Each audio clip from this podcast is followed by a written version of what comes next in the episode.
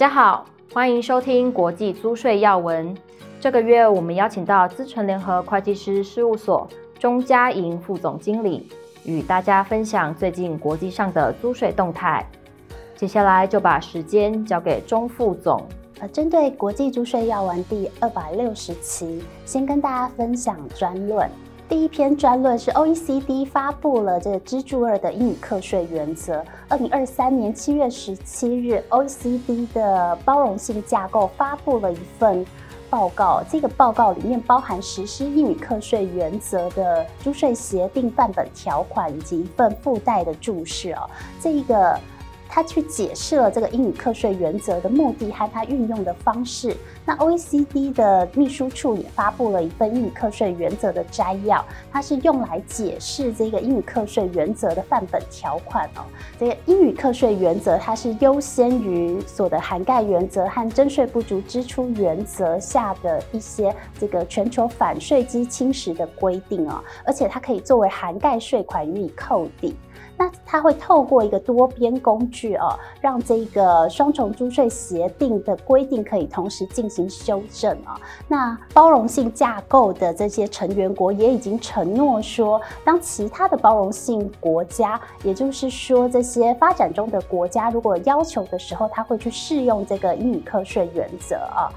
英语课税原则啊，它是在扩大这个租税协定下来源国的课税权，也就是说，当居民国它用低于百分之九的名目税率进行征税，可是根据协定却把这个课税权给了居民国的时候，它就会适用这个英语课税原则来扩大来源国的课税权啊。那这个课税权原则上是用来满足百分之九税率的中间的一个差额啊，所以这个英语课税原则呢，它的指定税率的计算呢，是百分之九，跟这个居民国所在的名目税率之间的差额，再去减掉这个依据这个协定来源国取得的来源税啊。英语课税原则它可以取得的最高的税负呢，是涵盖所得的毛额再乘以英语课税原则的指定税率的总额。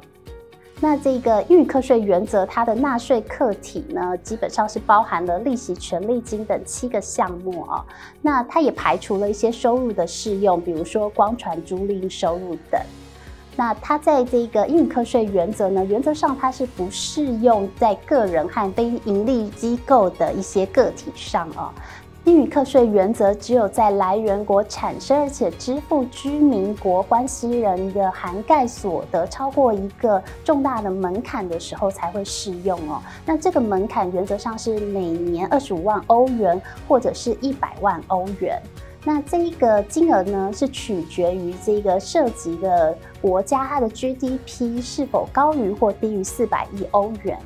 那刚刚前面提到这个名目税率呢，原则上是采用这一个法定税率，但有一些状况有可能会进行一些调整。英语课税原则呢，也有针对这个消除双重课税的这个项目上面进行了一个约束哦，它去维持这个居民国在这个执行英语课税原则之前的一个立场啊，也就是说，当你引入英语课税原则，那你加征的这个税款不会要求这个居民国要给予额外的扣除。最后是这个针对反避税的一个条款哦，那这个反避税的条款呢，有两个状况有可能会适用，一个是如果你给付给这个高税国哦。那的关联方，那另一个部分呢是，如果你给付给一个第三方，就非关联方，然后再由这个非关联方给付给第一个就是相关的这个收款人的话，那这样的状况有可能会去启动这个反避税的条款啊。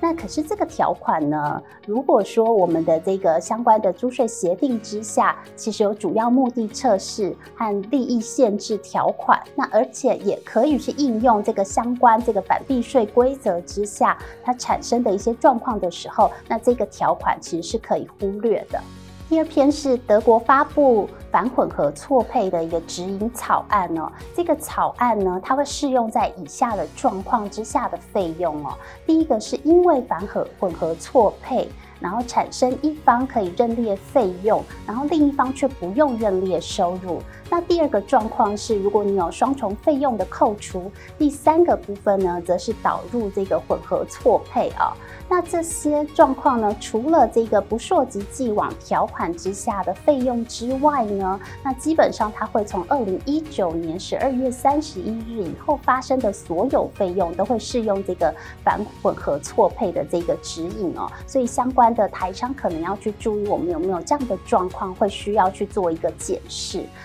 最后是呃欧盟移转定价的议题。那欧盟最近提出一个在协调这个欧盟境内移转定价的原则哦，它其实是在确保这个移转定价它的规范的一致性啊。那这个备忘录中其实有提出说，很多的欧盟成员国它也是 OECD 的成员国之一，可是 OECD 移转定价规则的 OECD TP Guideline 在欧盟的成员国中的定位还有它的状况可能都会不一样哦。那所以呢，这个再加上这个国内的立法，比如说在控制上面的定义可能是不一致的哦，它会产生相关的复杂性，或者是双重课税或不课税的一个风险哦。在这样的背景之下呢，这个提案其实希望把一些常规交易原则，还有重要的移转定价的这个原则呢，都把它加入到欧盟的法律中间，然后可以让这个 OECD 的 TP Guy 的重要性提升，然后去创造出在这个原则之上呢，这个欧盟呢，针对这些相关的规定会产生共同的约束的一个可能性。呃，再来，我们就立法的部分进行一些分享哦。第一个部分，我们会就这个 Pillar Two 在各国的进程呢进行一些说明。首先是巴贝多，巴贝多呢，它针对这个支柱二的部分，它有一些相关的一些因应啊。它的公司税会提高到百分之九。那它从二零二四年开始，它也会导入符合 GloBE 的 QDMTTO，合格的国内最低税负制。那它也会引入一些避风港的规定。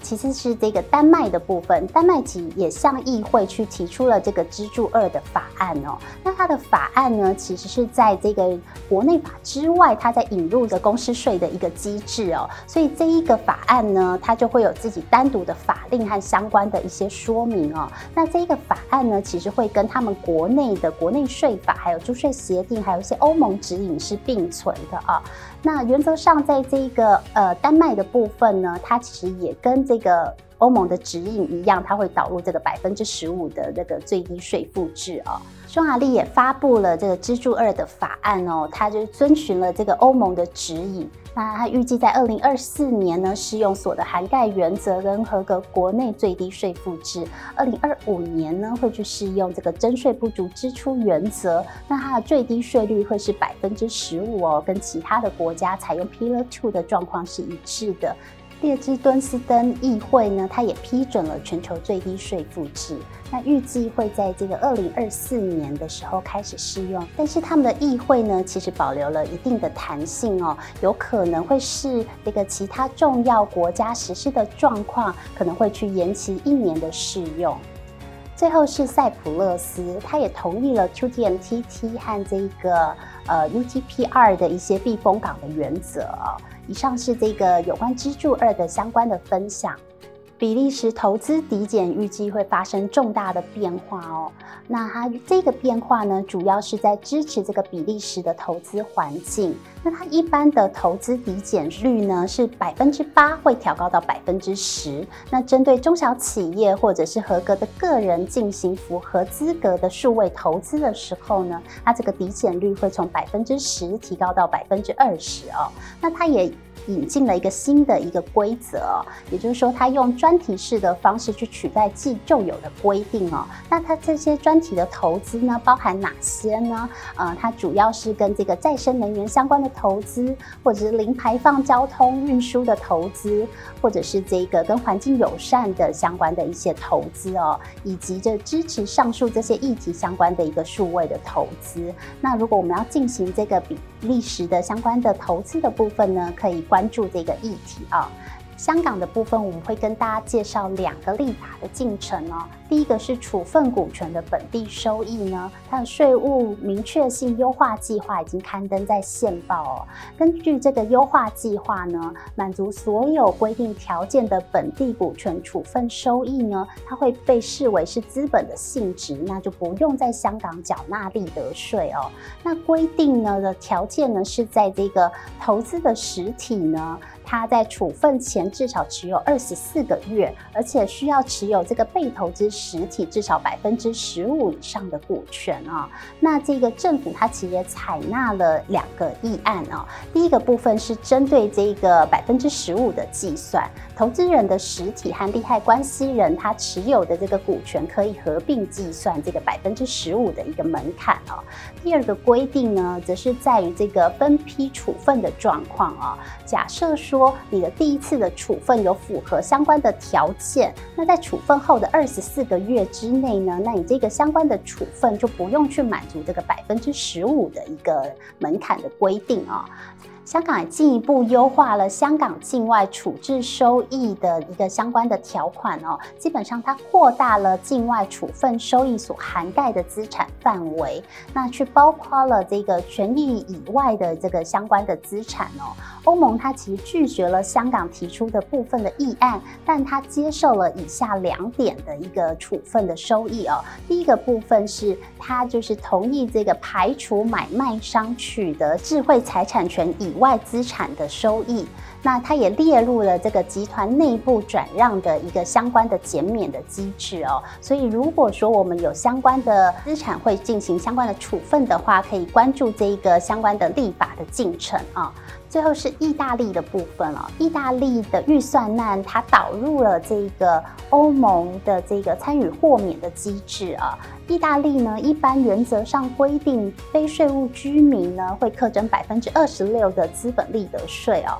那这个预算案里面呢，把这个百分之九十五的参与豁免机制呢，把它扩大到了这个欧盟或欧洲经济区实体。去进行一个相关百分之九十五的一个豁免哦，也就是说，当我们进行这个意大利如果有相关处分，或者是我们要进行重组的时候，可以注意相关的规定啊。在司法的部分，我们会跟大家分享三则规定。最高法院针对印度租税协定的最惠国条款有一些判决哦。印度跟 OECD 的成员国法国、荷兰、瑞士呢，有签订租税协定，协定中约定了这个税率以及相关的课税范围。那随后，印度又跟这三个国家签订了最惠国条款。条款中约定了说，如果说他有跟这个 OECD 的成员国提供了更好、更优惠的一个税率，或者是限制的课税范围，那这个三个国家也要享受到这样的一个优惠的条款啊。